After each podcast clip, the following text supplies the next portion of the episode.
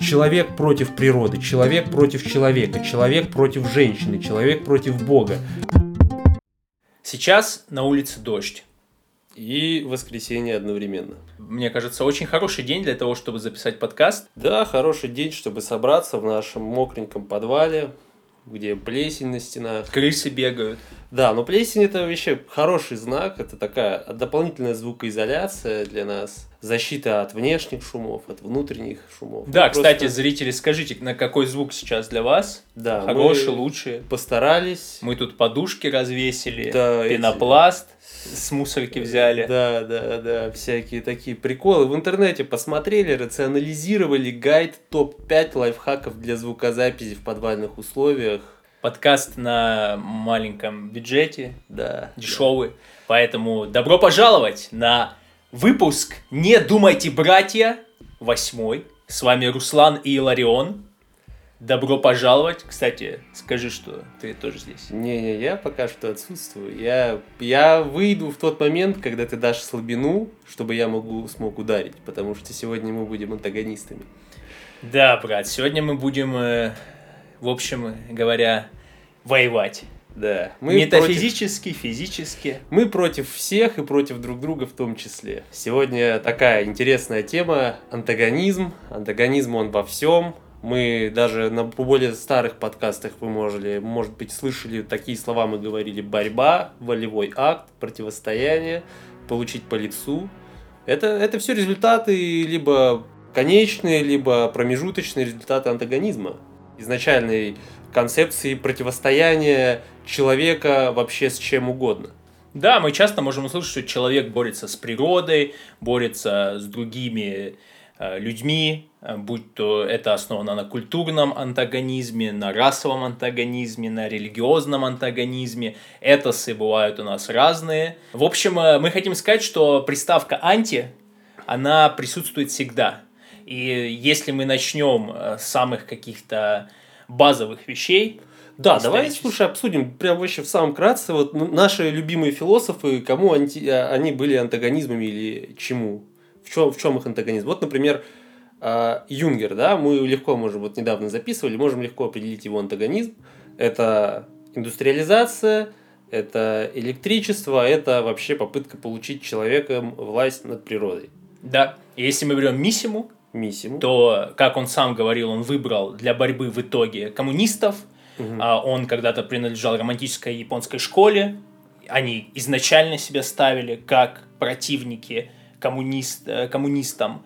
А, еще до войны, после войны, конечно, эта школа разошлась по определенным причинам, потому что там стали, так сказать, происходить западные движения и темки. Западные приколы. Западные приколы, да. А, но все же, например, тот же Миссима, он всегда находил для себя врага, хотел, чтобы хотя бы в иллюзии его в метафизическом плане какой-то враг присутствовал. Он тосковал, если нет врага. Как он говорил, все мои подготовки, качалки, угу. Единоборство. Все, что я делаю, не имеет никакой, никакого смысла, если оно не сталкивается ни с чем. Да, на самом деле в этом плане мне Мисима очень сильно нравится, да, когда он говорит такие вещи, это глупо, если там ни с чем не столкнулся и так далее, но человек, который предпочел качалку боксу, Ну, потому что в боксе он столкнулся с реальным антагонизмом, мам, потому что когда он ходил на бокс, его часто очень сильно били, у него это не совсем получалось. Это понятно, что был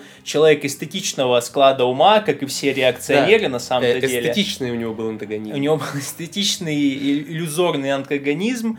А, еще раз повторюсь, это очень свойственно реакционерам, правочкам, они только в своей голове придумывают себе образы, они мастурбируют на все эти образы, но когда дело доходит до реальных действий, а, не все идут в реальный антагонизм, в наше наличное бытие. Я хочу сказать по своему примеру, это бокс, угу. когда реальный антагонизм с моим спарринг-партнером вступает в действие, когда я начинаю получать по лицу, когда мой противник больше меня, выше меня.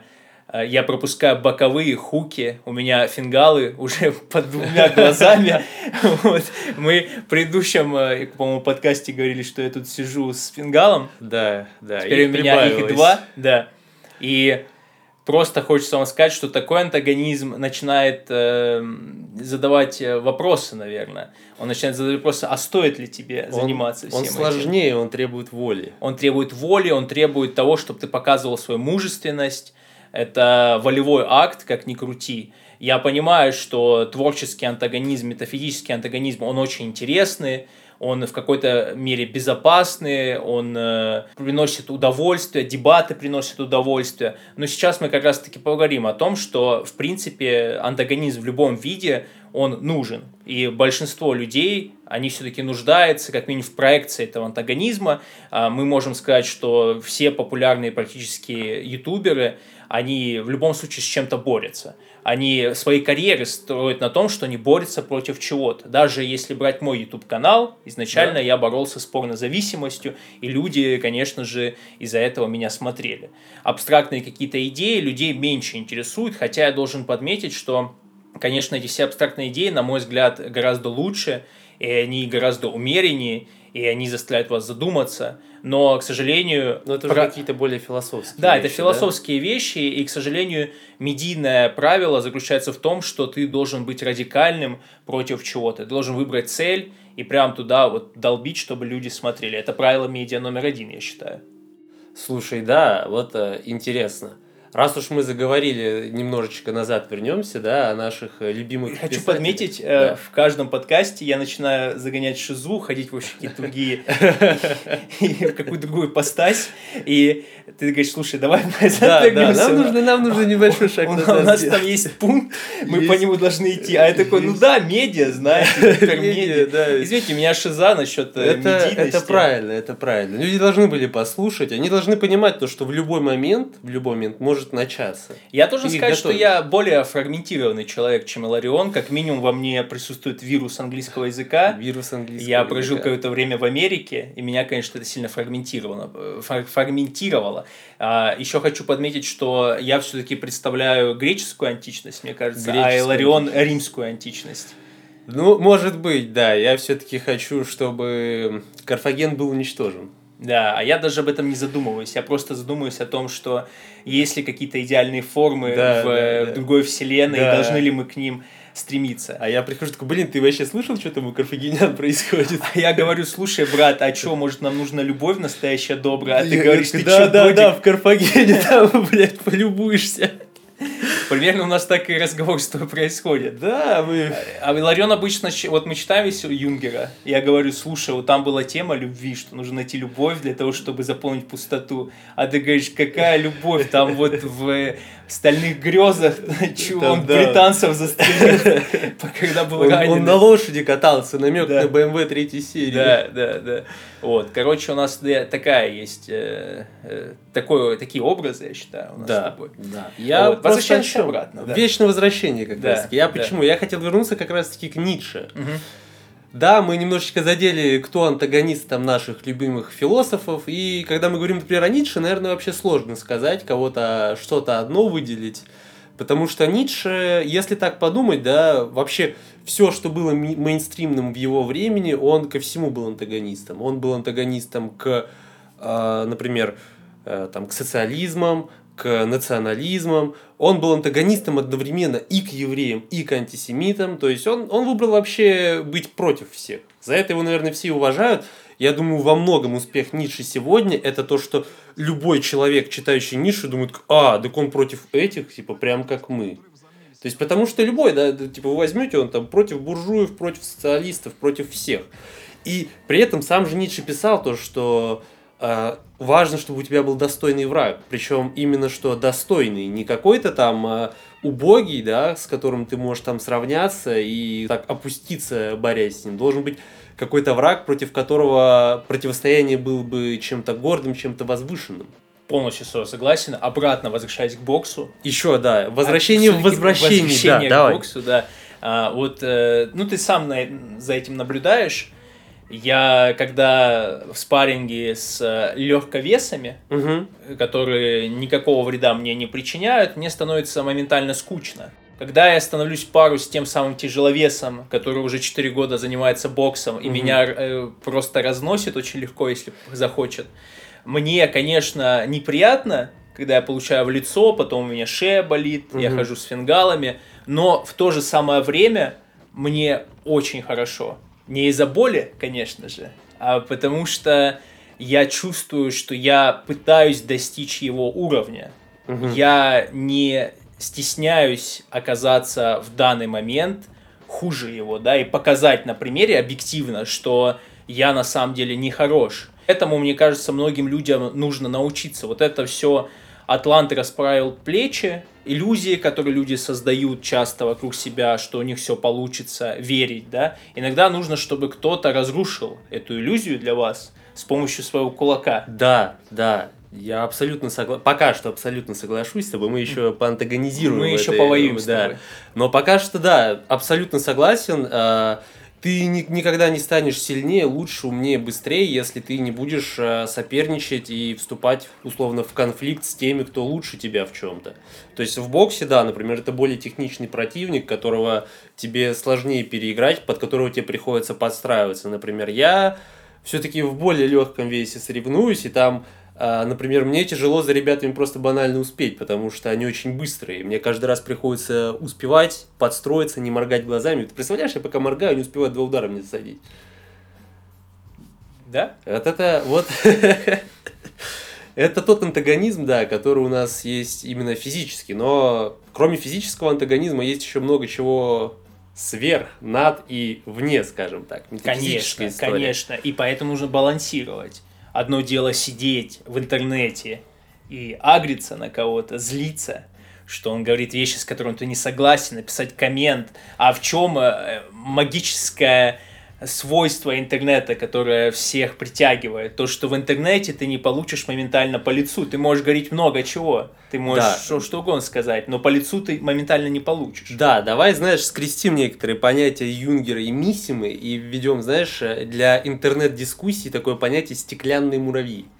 Давай, давай. Да, вот стеклянные, муравьи. это когда ты вступаешь в словесную дискуссию, но через электричество, через э, печатание текста, через э, запись видео, через, короче говоря, через массовые средства коммуникации. Хотя на самом деле то же самое, да, скажем так, муравьиный антагонизм вживую, когда вы вживую спорите на словах, да, еще пока что не бьете друг другу по лицу, это, я считаю, вообще благое дело, и сам всегда за, и люблю, как бы, когда дискуссия вживую складывается такая, знаешь, немножечко даже агрессивная, когда можно поспорить, можно унизить оппонента на словах, получить от этого реальное удовольствие, когда вы интеллектуально схлестнулись, вы противопоставили свои идеи какие-то, а я честно скажу, а, вот в спорах вживую я не особо принципиальный в идеях. Я против всего хорошего, за все плохое. Если, скажем так, человек выражает какую-то э, позицию, я готов даже, скажем так, немножечко подстроиться, чтобы выдать максимальный антагонизм. То У есть, тебя если- позиция трикстера. да, да. То есть я вижу человека, он там, например, националист, я буду с каких-то космополитических идей э, заходить. Человек там условно, я не знаю, там а, а, анкап, я тогда буду говорить то, что коммунизм, батюшка Сталин, батюшка Ленин, наше красное будущее, наше равенство, братство. Ну, я думаю, да, есть такая, знаешь, некая э, трикстерская природа. Это человек, который люб- любит в антагонизм этот вступать. Может, потому что нам несколько не хватает этого противостояния Сто обычно. процентов нам не хватает. Э, Мы живем в такое время, где, наверное, все-таки выплеснуть э, вот это свое животное начало антагонистическое очень Мгм. сложно. Но если ты все-таки очень привык э, думать, к сожалению, и ты размышляешь, что тебе тогда получается путь для выплескивания всего этого антагонизма, он в первую очередь э, словесный. Но мы к этому еще вернемся. Еще вернемся. Вечное возвращение продолжается. Все-таки хочется сказать, наверное, ты вот сказал про философов, а мне хотелось бы подметить, что, заметьте, все эпосы, Мгм. все какие-то фундаментальные работы, которые характеризуют ту или иную культуру, ту или иную нацию, они в себе содержат антагонизм. И от этого никуда не деться. Даже если брать греческие мифы, Мгм. изначально был хаос, наступил порядок, а появилась гея, потом появилось небо, а, между ними появились э, дети, 12 детей, и там постепенно с разрастанием, с усложнением их рода Мгм. начались антагонистические движения. То есть Кронос убивает своего отца, точнее не убивает, а отрезает ему его, так сказать, потроха, вот, А, делает из него скуфа кастрата, и начинаются интересные движения. Движение. Опять же, получается, из хаоса получился порядок, потом из порядка снова хаос. И это то, от чего мы не сможем никогда избежать, пока мы живые, пока у нас есть воля к власти у человечества, у каких-то конкретных личностей. От этого не сбежать. И все эти разговоры про пацифизм, про то, что все будут жить в равенстве, что никаких проблем не будет. Это люди, которые в первую очередь, я считаю, не совсем любят человеческое. Они действительно не совсем его любят. Можно заметить, что а, сейчас, как минимум в наше время, но это, конечно, еще пошло с э, времен хиппи, 60-е Мгм. года, они очень часто, эти люди, занимались саморазрушением. То есть они убивали в себе то самое человеческое. Я имею в виду кислоту, я имею в Я виду... понимаю, но мне кажется, даже раньше пошло, знаешь, э, еще первые там социалисты, по-моему, вели весьма богемный такой образ жизни, деструктивный. Это ты про то, что Маркс никогда не работал и ну, кайфовал? нет, то, что он никогда не работал и кайфовал, это не саморазрушение, это Согла- наоборот, э, это согласен. наоборот позитивная Мгм. история. Но я о том, что всякие эти истории, знаешь, там свободных отношений и прочего, то, что еще до хиппи было, вот эти вот первые всякие сподвижки социалистические. Да, я тебя понимаю, но я все-таки вот именно про нашу эпоху. Мгм. Я считаю, что корни того, что сейчас происходит, э, именно оттуда растут после войны Мгм. Второй мировой, когда начали фокусироваться на поведенческой э, психологии, Мгм. когда стали очень часто говорить о равноправии, о дружбе народов э, и тому подобное. Вот. А, Так что помните, что антагонизм, он заложен в нас. Да, по факту даже вот эта сама идея абсолютного пацифизма и равенства, она же тоже, по сути, является неким антагонизмом э, концепции выражения воли и там подчинения, условно говоря. Стремление к воле. Да. Ой, в какой Э, к власти. Да, к власти. К власти, да. Стремление к А, власти. Есть э, вот тогда такой вопрос, да, когда мы уже говорим об антаг- антагонизме, немножечко так обсудили, какой он там бывает, да, какой антагонизм уважаем мы, какой мы не уважаем. А может быть, э, тогда заденем такую тему весьма интересную, антагонизм масс. То есть, когда массовый человек, который общается через массовые системы коммуникации, коммуникации. да, М. через э, которого описывается, который описывается психоанализом, человек э, массовой культуры, по факту такой человек не может выбрать для себя антагонизм сам. То есть ему приходится в какой-то мейнстримовый, либо э, наоборот а- аутсайдерской, но все-таки кем-то организованной среде вот противостоять тем вещам, которым, собственно, его окружение противостоит. То есть, будь то, например, ты там человек э, более э, прогрессивный, ты из, условно скажем так, богатой семьи, ты ходил в хорошую школу в городе, там тебе какой-то либеральный нрав навязали, ты там пошел, поступил в гуманитарный вуз, там высшую школу экономики и так далее, и если ты человек не особо умный, тебя очень легко э, прогнет вот этот вот внешнее это давление, внешнее влияние, тебе скажут, ты за наших, против не наших, так что давай, вот мы будем либеральные антагонисты, мы будем за все хорошее против всего плохого. А с другой стороны, ты можешь быть таким более очепенцем, ты можешь быть из пролетарской семьи, из маленького города, может даже из деревни, ты поступил в технический вуз, да, вот я не знаю, как это строится, но реально в технический вуз, и там, там по чуть-чуть, знаешь, старые советские дядьки, профессоры пузатые тебе рассказывают, ну вообще там вот коммунизм был, мне 10 квартир выдали в Москве, я вот теперь хорошо, и тогда хорошо жил, сейчас приходится эти квартиры сдавать, вот, и получается такой, ты вступаешь в коммунистический антагонизм, да, если ты, опять же, человек массовой культуры, человек, которого э, легко, э, скажем так, обратить на какую-то сторону. Ну и как бы как логичный человек массовой культуры очень легко поддаться тому антагонизму, который ему навязывает медиа.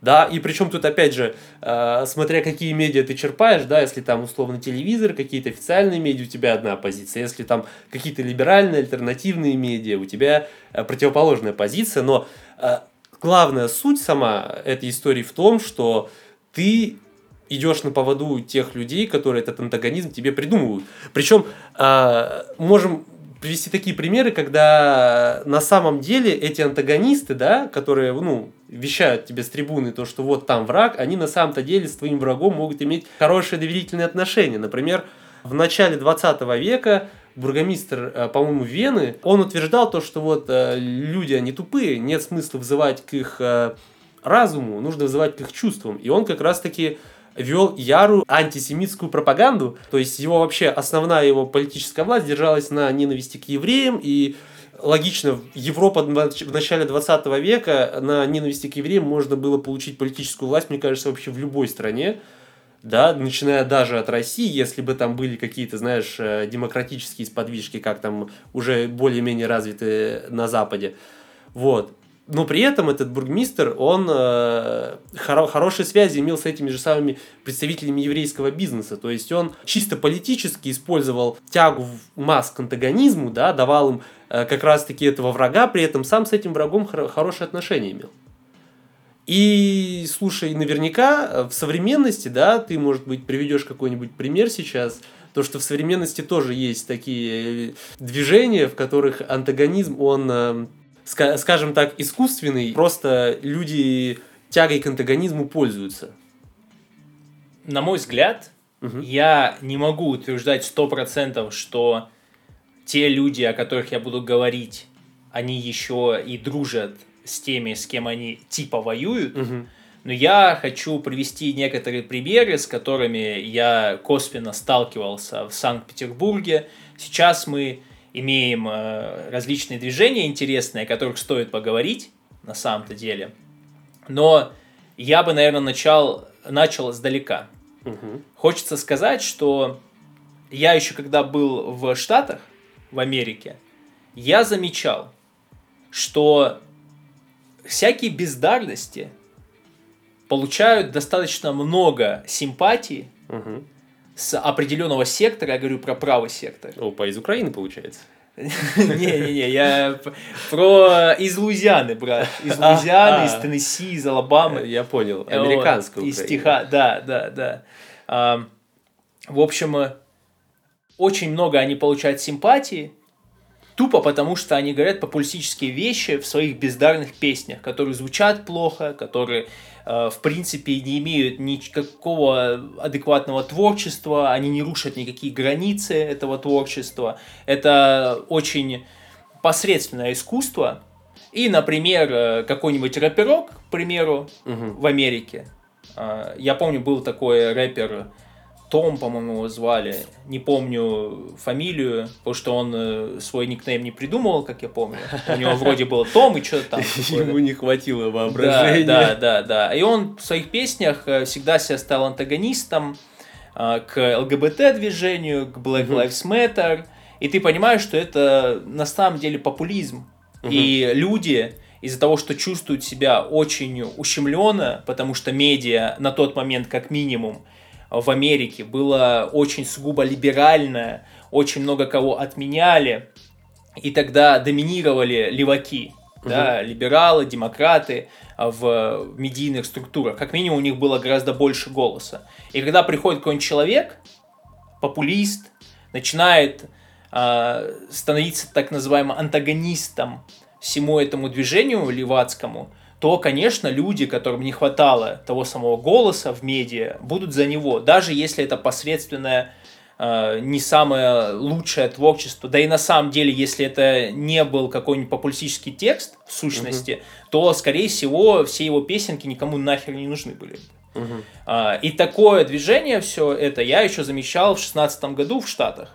Я думал, что насколько все это убого, насколько э, оно на самом деле ну, жалкое на самом Насколько деле. это дешевый трюк. Это да? дешевый трюк, и это очень, на самом деле, дискредитирует а, само движение. Угу. Даже если я в чем-то во многом согласен с ними, да. Сейчас хочется просто подметить, что интернет вообще создает огромный пласт несчастливых людей, которые постоянно гонятся за чем-то, которым не дали достаточно внимания в какой-то момент их жизни – и они нуждаются в этом внимании. Им не дали писечки женские, это особенно проявляется. Это очень важно. Это очень важно. Это те люди, которые сидят на пабликах э, еврейки, няшные еврейки для правочков, славянские девушки для правочков, где они там на все эти наряды мастурбируют, женские и тому подобное. Э, Это, конечно, очень интересная тема. Лейтмотив евреек и молока мне очень нравится в правом движении, сразу говорю. Я только за, за евреек, все хорошо, но сам феномен очень интересный. Очень интересный. Мне нравится. Я думаю, что в какой-то момент мы с тобой, а мы с тобой точно сделаем подкаст про все это. Назовем это молочный феномен. Да, молочный феномен. А, Это будет, мне кажется, 10-часовой подкаст, потому что нам, на- там Да. нам точно есть что С видео- сказать. С видеорядом, С где будем видеорядом. молоко пить козье.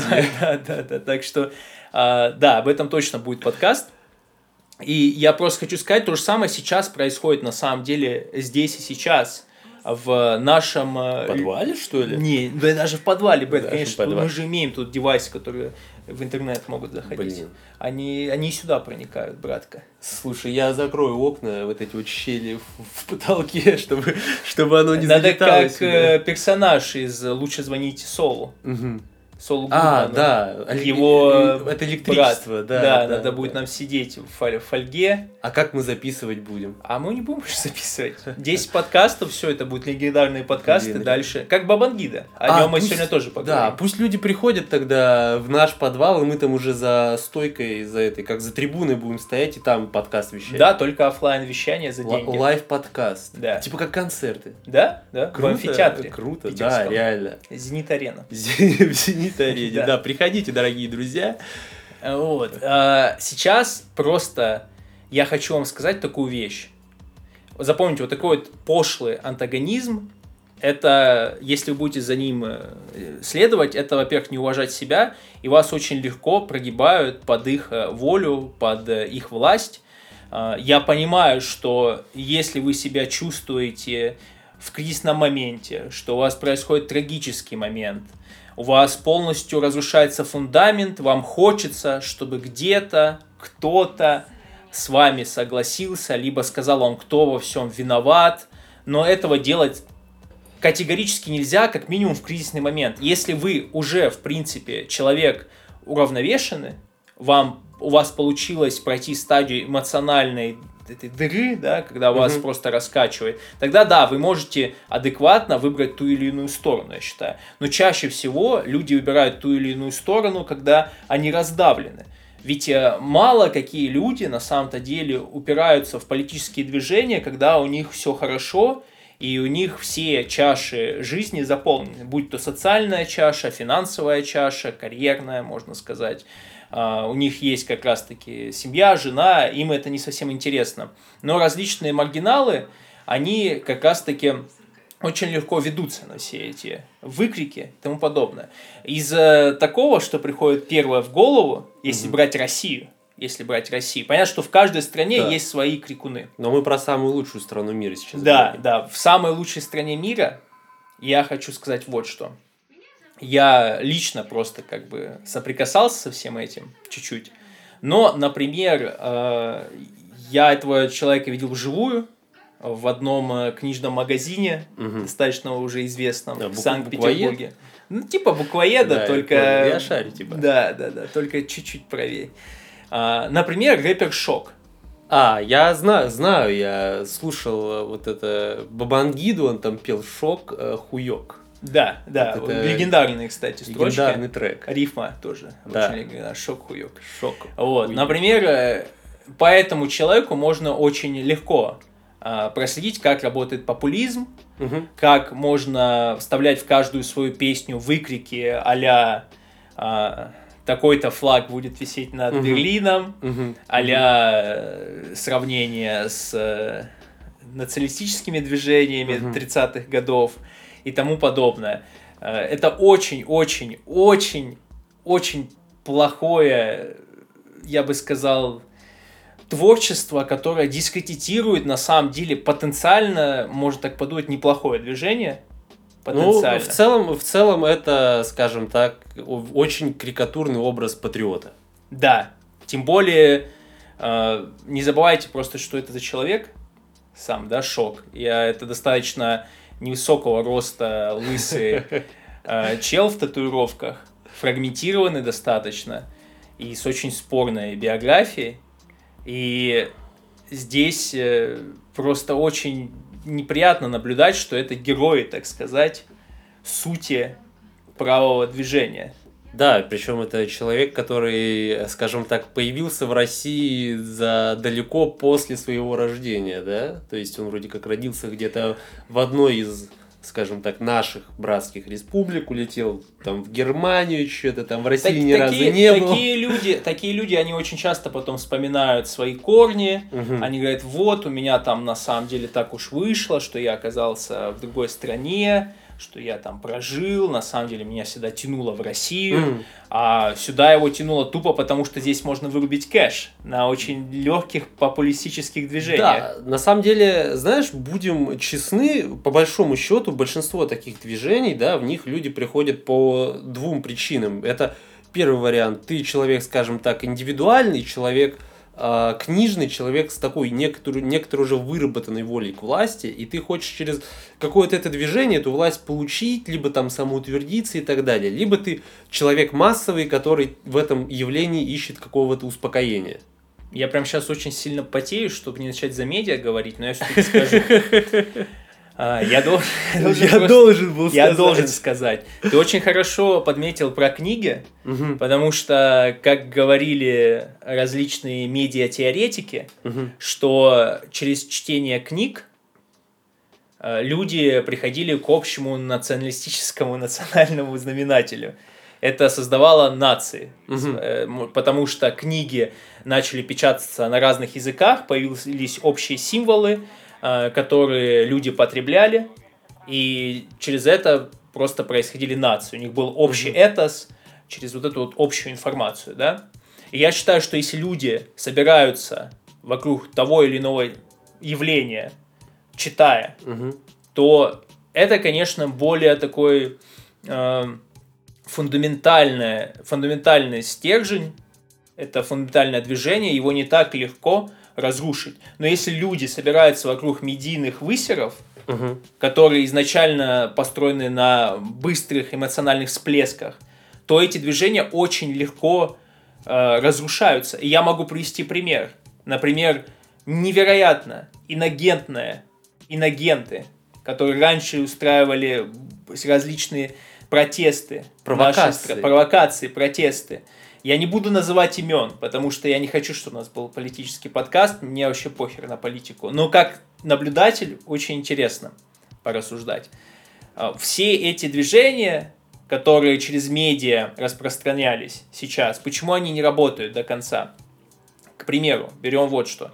А, какой-нибудь блогер, а политик еще, Ой, я создает, создает видео, что какой-то царь имеет слишком уж большие дома. Хотя угу. это не должно сильно заботить людей, потому что, ну, так он, уж он вышло. Же царь, ему ну, нужен дом. Да и вообще, в принципе, какая тебе разница? Это же э, работа... Это, это ресентиментарное. Да, да, как Ницше писал, это манипуляция рабами. Вот там, как он грабит нас. Ну, вас все... Вот мы говорим про антагонизм, мы говорим про власть. Вас будут пытаться грабить все практически. Как ни крути. Потому что деньги изначально, на мой взгляд, если мы уходим из э, обычных зарплат, да, там, угу. до 300 тысяч рублей в месяц, можно, можно угу. сказать. Когда деньги, мы уже говорим о миллионах в месяц заработка, угу. деньги превращаются не в что-то абсолютное, как величина, которую надо считать постоянно. Человек уже начинает подходить к деньгам как к чему-то метафизическому, как к чему-то, что он разбрасывается как эмоциями. Угу. Потому что когда деньги перестают э, чувствоваться как вот, блин, я могу на эту булочку 50 рублей потратить угу. или нет? Угу. Или, блин, а сколько могу потратить на продукты? Когда становится на это все похер, и ты чувствуешь себя полностью комфортно, ты самые какие-то свои базовые потребности покрываешь, а, по-хорошему у тебя есть уже и территория, и машина. Когда, короче, ты вообще вот об этих всех плебейских вещах не задумываешься, uh-huh, uh-huh. деньги превращаются в сугубо метафизический концепт. Одним словом, э, деньги становятся чем-то э, больше как э, эмоциональным подчинением. Угу. Вот. А, но не об этом. Я хотел сказать, что вот эти все люди, которые создают ресентимент, Мгм. которые манипулируют школьными умами, а, Студентами. студентами, у которых есть юношеский максимализм, в которых есть какая-то определенная мораль, они выходят на улицы, протестуют, но они туда выходят только потому, что их на эмоциях раскачали с помощью медийных различных манипуляций. Будь то видосики, будь то Мгм. а, различные посты в Твиттере, люди себя накручивают, накручивают, накручивают, а, разум полностью стирается и начинаются эмоциональные движения, как я уже сказал, протесты. Но их очень быстро разгоняют, потому что клин клином вышибается. Их начинают эмоционально друг- по-другому раскачивать. Этого стержня нет, но с помощью дубинок, резинок, Да, я да, про да, это говорю. да. И сразу же это все движение, оно рассыпается, потому что оно сугубо эмоциональное, там нету стержня. А когда люди прям вот читают манифесты, Мгм. долго в это погружаются, я не говорю, что 100% они будут сверхлюдьми, сверхреволюционерами, и они вот все возьмут и разрушат, совершенно не так. Но если все-таки основа книжная, типографическая, шанс на то, что это будет э, более долгоиграющее движение, выше. Движение будет более прочным, да? Ты хочешь это Правильно. сказать? Ну, можно было короче сказать, да, за Да. 2 секунды. Я просто хочу тут добавить, да, то, что вот Руслан сказал. Если вы там будете просто читать что-то, изучать не факт, что вы там все там станете сверхлюдьми, понятно, что чтобы стать сверхлюдьми, надо сверх того, что вы читаете, слушать наш подкаст. Конечно. И еще донатить нам. Да, донатить э, на телефон, там, на карту закидывать деньги, на спорт. На Boosty подписываться. Да, если мы что-нибудь такое сделаем вообще когда-нибудь. Я думаю, что к этому выпуску уже будет готово. Да, но если что, дорогие друзья, мы просто... Если что, напишите нам в Телеграм, э, где ваши там Да. карты, Да, где, номера. где вы живете, наличкой там передайте. Да, можете передать наличкой, кстати, заходите Да, к в нам в гости. подвал, да. Но так мы просто разговариваем, прикалываемся как бы на словах. Да, но на самом деле деньги мы любим. Да, мы обожаем деньги вообще, мы чисто ради денег живем. Я лично, да. Домики в Карелии сейчас не самые дешевые. Домики в Карелии, чтобы уйти, уйти в лес, но с комфортом, да? Такой, можно сказать, достаточно принести часть, частичку городской мысли к этим деревенщинам. чисто плебеи. Юнгера почитали. Я реально уйду из города в лес, там построю себе скважину, сделаю канализацию. Возьму, э, найму работников, проведу спутниковый интернет, 4К мониторы в каждую комнату. Ушел в лес, брат. Ушел в лес, брат. Вот такие мы антагонисты. Мы антагонисты Юнгера, получается. Мы, мы против медиа, но мы и такие немножечко. Да, Да мы медиа, против давай. всех, ты уже за- за что забыл? Тоже верно, конечно. Вот. А кто еще был против всех? По факту в мире я вот знаю всего четыре человека, которые были против всех. Это мы с тобой первые два. Мгм. Это Ницше, самый первый из нас, и Бабангида. Согласен. Бабангида, он действительно, я считаю, начал в 2000-х годах это движение против всех. Это нитшанский рэпер. Да, культурный протест такой. Хотя ницшанским рэпером его сложно назвать, знаешь.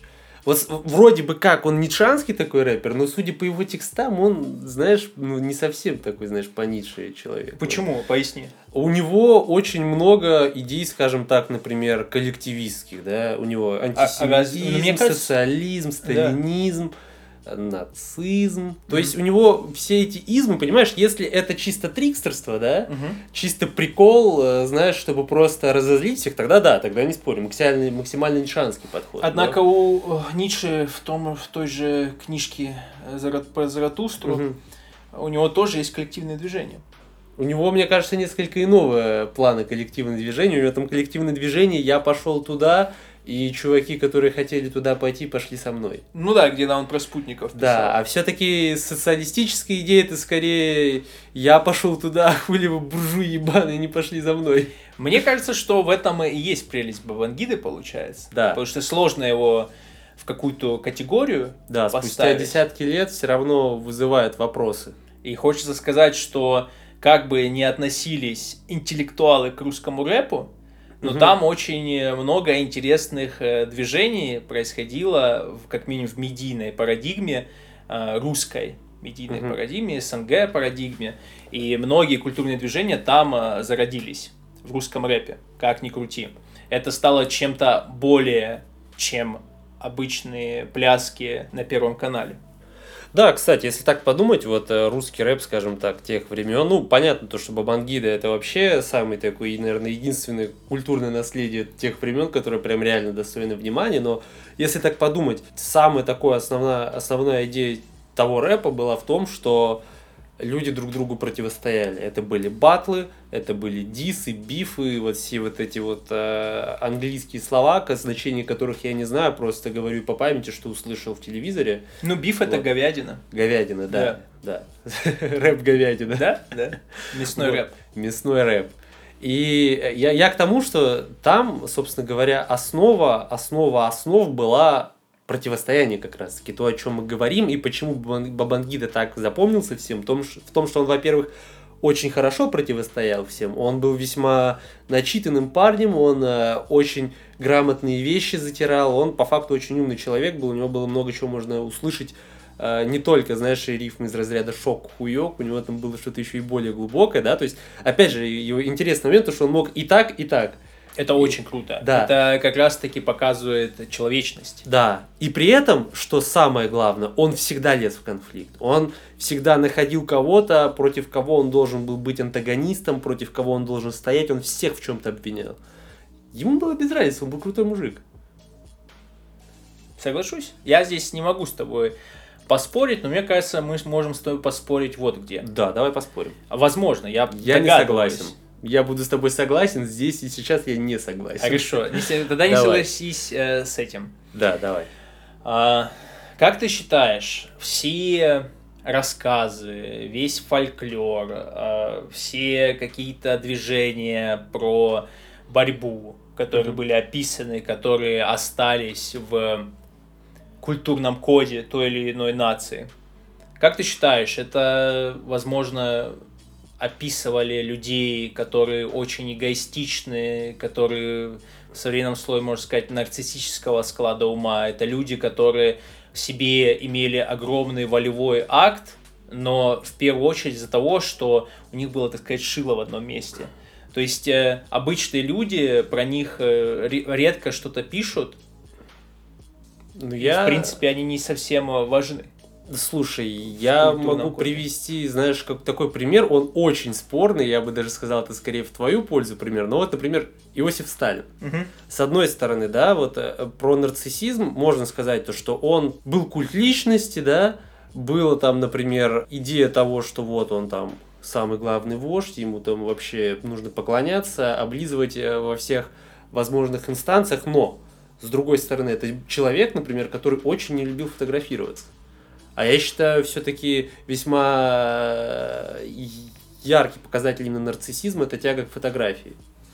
В, современной, в современном мире, да, и люди, которые склонны к нарциссизму, становятся вообще сумасшедшими, на мой взгляд, э, когда появился тот же Инстаграм, появилась э, у таких людей вторая личность, угу. э, Доппельгангер, Доппельгангер, вот, я бы сказал, электрические, которые в то же самое время их убивают. Я говорю про тех людей, которые фотошопят свои фотографии, угу, которые угу. очень долго а, рассматривают себя в кружках в Телеграме, выбирают там выбирают лучшую фотографию, чтобы поделиться, угу. и то это лучшая фотография, опять же, про фотошоплено, угу. они берут э, лицо с одной фотографии, вставляют во вторую, в общем, это достаточно сумасшедшее, на мой взгляд, взгляд, взгляд действия, вот, это страшно. На самом деле, я еще раз повторюсь, когда я вижу э, женщину, которая... Да, уже неприятно становится. Э, когда я вижу женщину не в хиджабе, да, вот так да. вот, уже неприятно. Не, не в традиционном каком-нибудь наряде. Да, да, и уже неприятно становится.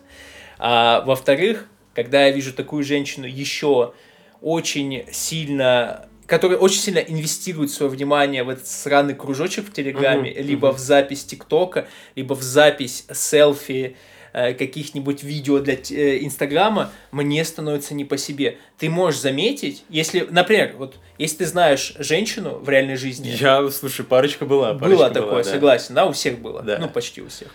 А, кроме парней право, право движения вот в том магазине. У них, скорее всего, не было. Ну, они их видели, мне кажется. Видели, да. Скорее всего, они реальных женщин когда-то видели. Они потом собираются, потому что, блин, женщину сегодня Но они на концерте шока видели, наверное, этих женщин. Женщины пришли посмотреть на шока. Нет, женщина пришли, потому что он бесплатный билет. Медиа, медиа женщины, да. Вот, медиа женщины. Вот заметьте, что вы знаете эту женщину, вы знаете, как она смотрит, э, вы знаете ее спокойное состояние, взгляд, давайте так скажем, взгляд. Но когда она включает камеру, когда она делает селфи, что-то меняется в ее взгляде, и это крипово на меняется, самом деле. Меняется на самом деле не только взгляд, меняется мимика, вообще все. Мимика меняется. Да, да. Они начинают, начинается вот это позирование, этот новый, новый, знаешь, ее повседневный жизненный образ меняется медийным образом, и когда ты видишь это вживую, на самом деле мы пару раз вживую видели еще более, мне кажется, такую ужасную историю, когда э, где-то, мы не знаю, идем, гуляем, и навстречу идет человек, который прям на, на телефон кривляется, что-то как-то записывает. Это очень, очень страшно, соглашусь. Да. Очень страшно. Да. У меня бывают сны страшные снятся из-за этого. Нет, я хочу еще кое-что подобавить. Ты знаешь эту женщину, я ее тоже знал. Много кто еще знал, мне кажется. Я наблюдал иногда вот за этой женщиной. Она вот вроде ходит. Да, да, да. У нее одна мимика. Когда она смотрит в зеркало, у нее меняется все. У нее меняется взгляд, у нее меняется про- просто это очень страшно было наблюдать. И вот это и есть вот этот самый нарциссизм, который очень, угу. очень на самом деле античный и по мифам. Как и чел, который с мифа смотрел в лужу на себя, и он прям вообще не мог оторваться. То же самое с этой женщиной было. Это интересно. Но мне кажется, если возвращаться к политикам, да, я вот что хочу сказать. Зачастую просто многие люди, которые реально имеют власть, они не всегда имеют медийный образ. Вообще на протяжении всей истории так было. То есть был там условно какой-то медийный представитель власти, да, а был какой-то как раз-таки нарцисс, который стоял у трибуны. И зачастую... То есть я, я не буду спорить, то, что бывали моменты в истории, когда этот нарцисс и держатель власти – это одно лицо, а бывали, например, моменты, когда э, медийное лицо – это просто говорящая голова, а за ней стоит либо какой-то серый кардинал, либо какая-то команда, которая управляет всеми этими э, явлениями, да, то есть авторитарных на самом-то деле движениях зачастую бывало такое, то, что есть какое-то лицо, вокруг которого даже есть культ личности, а за ним есть какая-то команда. То есть, э, кого бы такого привести, потому что я считаю, всех, кого хочу привести, они все немножечко реально нарциссы были, знаешь, сконцентрированная власть. Вот, например, Муссолини, да, у него не было этой команды, и поэтому он не мог никого набрать э, вокруг себя, поэтому был культ личности просто потому, что он никому не мог ничего делегировать. Насчет команды, но я думаю, что сейчас у всех есть сейчас команда, потому что нужно работать с медиа очень аккуратно. Да. И раньше нужно было, но сейчас мы добавляем приставку гипер, гипер ко всему, и нужно прям большие-большие да, команды иметь. Да, мы гипер чистое по приколу добавляем.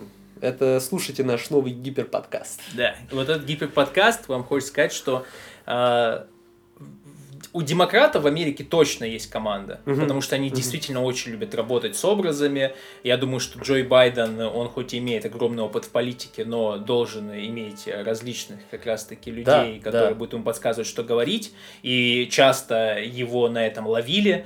Трамп выезжал на том, что он как раз-таки вот свой, у него вот нет Трамп, да, например, мне кажется, это ярко, яркий пример, когда, скорее всего, за ним какая-то, может быть, стояла команда, а он хороший такой медийный образ. С другой стороны, Выглядит знаешь, просто весьма в духе современных медиа, знаешь? Согласен, такой... согласен, но ты должен еще понять, что он бизнесмен, ну да. С опытом. Да. И бизнесмен, он в любом случае должен поддерживать образ свой. Но доходит до того, что изначальный вот этот образ, в самом угу. начале его карьеры, поглощает его же самого, и он становится этим образом. И когда он выходит на трибуну и начинает все эти медийные вещи загонять, популистические вещи, он, возможно, в них уже верит, он, возможно, уже стал этим образом, и ему и не нужно даже притворяться, это часть его.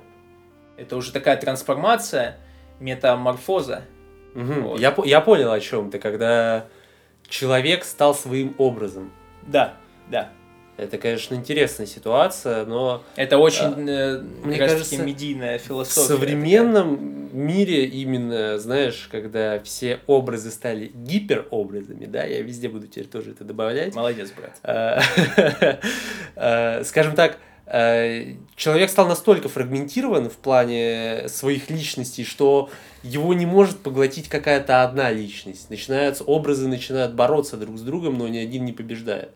То есть там с друзьями у него один образ, наедине с собой другой образ, в медиа третий образ.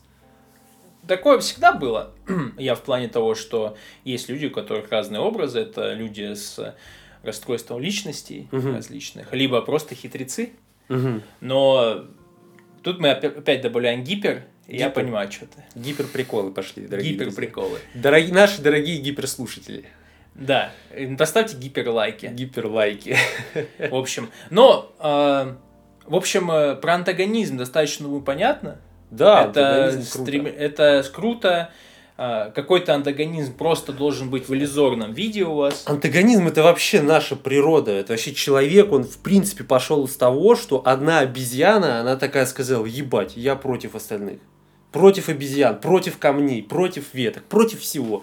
Это первое, это прото-Ницше э, обезьяна, знаешь, го, вот это вот не, не гомо сапиенс еще, вот это вот гомо н- прото-Ницше, вот такой вот чувак, который я встану против природы. Прото-Ницше обезьяна? Прото-Ницше обезьяна, да, последний, после... как... э, Прото Ницше бабуин это Да. Арсен Малькарян. Ты как знаешь, по- последний человек, только пос... не, не последний обезьяна, сверх, сверхобезьяна. Первый, первый человек это сверхобезьяна, понимаешь, о чем я? Мгм. То есть сверхобезьяна, она уже возвысилась над другими. Понимаешь, сверх это же по факту он само понятие сверхчеловека, да, например, оно заключается в том, что это против людей, это над людьми, это вне людей. То есть это опять же что-то противопоставленное человеку. И первый человек это было что-то противопоставленное обезьяне. Если, если вы, конечно, не придерживаетесь креационистской теории, да, тогда там человек это будет противопоставление Богу, Творцу и так далее. Но я сейчас говорю про обезьяну, потому что это прикольней. Вот. Согласен. Знаешь, э, первый такой, да, обезьяна, которая устроила протест, она стала человеком, она как раз-таки, и все, и с этого момента начался антагонизм всегда, везде и во всем. Человек против природы, человек против человека, человек против женщины, человек против Бога. Человек начал прям, и человек с каждым разом создает сам себе условия для антагонизма. Человек сначала создает себе индустриализацию, чтобы можно было бы встать и сказать, я против индустриализации. Человек создал медиа, чтобы сказать, я против медиа, чтобы создать гипермедиа, чтобы быть против гипермедиа, чтобы быть против А гипер-гипермедиа. потом идти в гиперлес. Гиперлес, да. Со спутниками, с рабами. Ты, из, а, ты в обычном лесу, ты, ты уже против всех, ты в лесу и такой, да я против леса, и устроишь себе гиперлес медийный, чтобы потом против него уйти снова в обычный лес.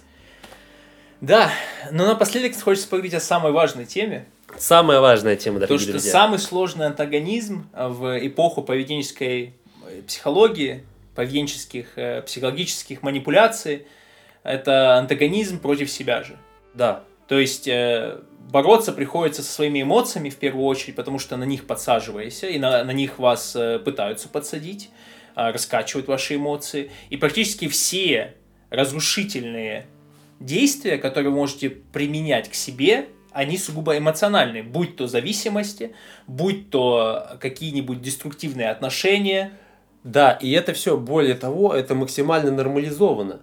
Вообще все, любая самодеструкция, она нормализована, будь то алкоголь, сигареты, даже наркотики, при всей вот этой, вот скажем так, когда государственная пропаганда говорит, что это плохо, Это но плохо, гипермедийно, это это, плохо. реально плохо. Это Я соглашусь здесь да. с государством в любом случае. Я впервые не антагонист на этом подкасте. Ладно, не впервые, но я скажу так. э, Но гипермедийное вот это вот э, явление, да, все-таки оно смягчает. Оно говорит, ну, типа, местами это нормально, многие там креаторы... э, Креаторы стигму создают, Да, что, что- мы же не все То, идеальны. что можно вот это вот источник вдохновения, вот это вот все дела, но это на самом деле тоже, это просто нормализация дерьма, наркотиков, порнухи, всей этой хе- херни ненужной человеку. И даже, даже вот ты верно заметил какие-то деструктивные отношения, например, да, ты заметил то, что медийный образ там семьи, пары и так далее, вот во всех этих сериалах, э, кино, в прочей хуйне, он максимально деструктивный. Он там, э, люди обязательно, у них конфликт, они срутся, они пиздятся изменяют, измены изменяют друг прощают. друга, измены максимально нормализованы, Мгм. типа, я изменил Ну, ей, она мне, да. типа, история медийной, медийной измены, это вообще, типа, это нормальная история, это вокруг них даже какой-то уже юмор в последнее время строится. И против этого всего, когда это пытаются, пытаются заложить в вас, это вызывает в вас какой-то эмоциональный отклик, вам приходится бороться. И это сложная борьба. На самом деле, я бы сказал, в последнее время борьба с, самой, с самим собой стала гораздо сложнее, чем когда-то раньше давно, потому что по факту в борьбу с собой, знаешь, в это твое животное начало у него появился внешний союзник, медийный, э, внешний какой-то раздражитель, который а, подстегивает именно вот это внутреннее животное. Если раньше ты гораздо проще укращал это животное тем, что ты просто поборол себя, но ты должен побороть себя и общество в себе. Поэтому ты для себя становишься еще более серьезным противником, чем, скажем так, какое-то внешнее общественное влияние, потому что внутри тебя, э, скажем так, и влияние, и ты борешься сам с, с собой. Да, да, здесь э, стоит э, согласиться с этим, и я действительно верю, что если вы сможете побороть в себе все эти странные позывы, угу. которые разрушают вас, вы это знаете, у вас э, будет не говорить не априорная мораль, как многие говорят, вот, это люди просто моралисты. Нет, я думаю, что в первую очередь вас будет говорить инстинкт самосохранения. Просто инстинкт, давай скажем, чувство. Чувство, да. На самом-то деле, в итоге вы будете сожалеть об этом, и не было бы столько вопросов к зависимостям, не было бы столько проблем от них, если бы они действительно не являлись такими деструктивными. Не было бы столько оправданий, давай скажем так. То есть э, возьмем любой, любую вещь, да, там, например, алкоголь, говорят, помогает расслабиться, снять стресс и так далее. Но по факту, если бы он помогал это все делать без, э, скажем так, каких-то побочных деструктивных явлений, вопрос о том, э, о том, чем он полезен и так далее, вообще бы не стоял. Люди бы кайфовали с этого просто так.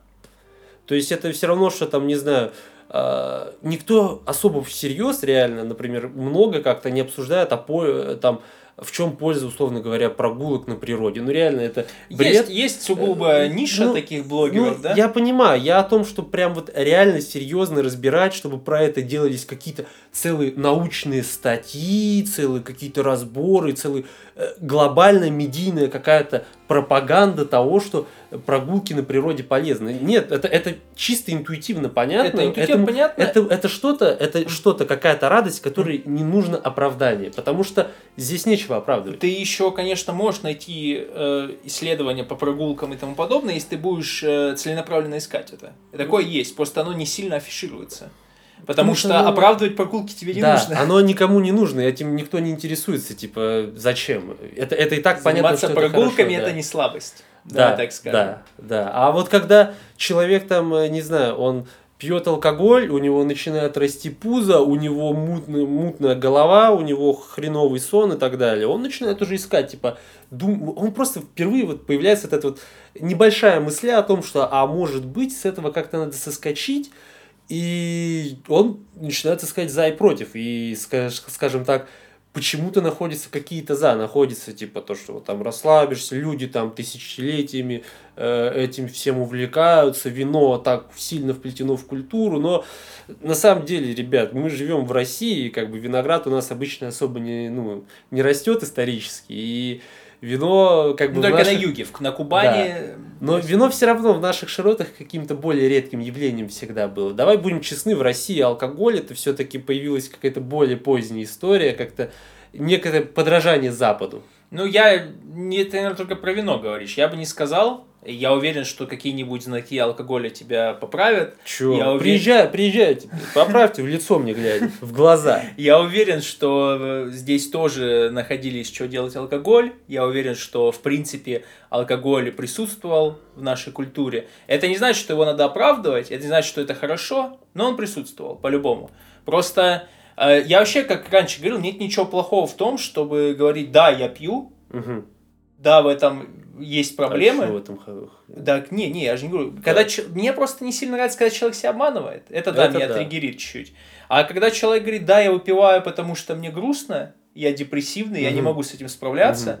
То вопросов к такому человеку нет, потому что он в первую очередь честный. Ну, вопросов, э, я бы сказал, убавляется, но с другой стороны, знаешь, ты все равно думаешь, человеку не хватило воли справиться Ну, с миром. это же не твой какой-то братан я, или друг. Какая Я не разница? говорю о том, что нужно всех этим мерилом измерять, но все-таки это, знаешь, очень важный пункт, когда при общении с человеком, вот у него есть воля, он там смог Это очень справиться. важный пункт, если ты с этим человеком собираешься делать какие-то дела. Уйти в лес. Уйти в лес, да. Но это совершенно не важный пункт, если это просто какой-то странник. Ну да, всё. если это человек с улицы, то вообще насрать на него. Да, да.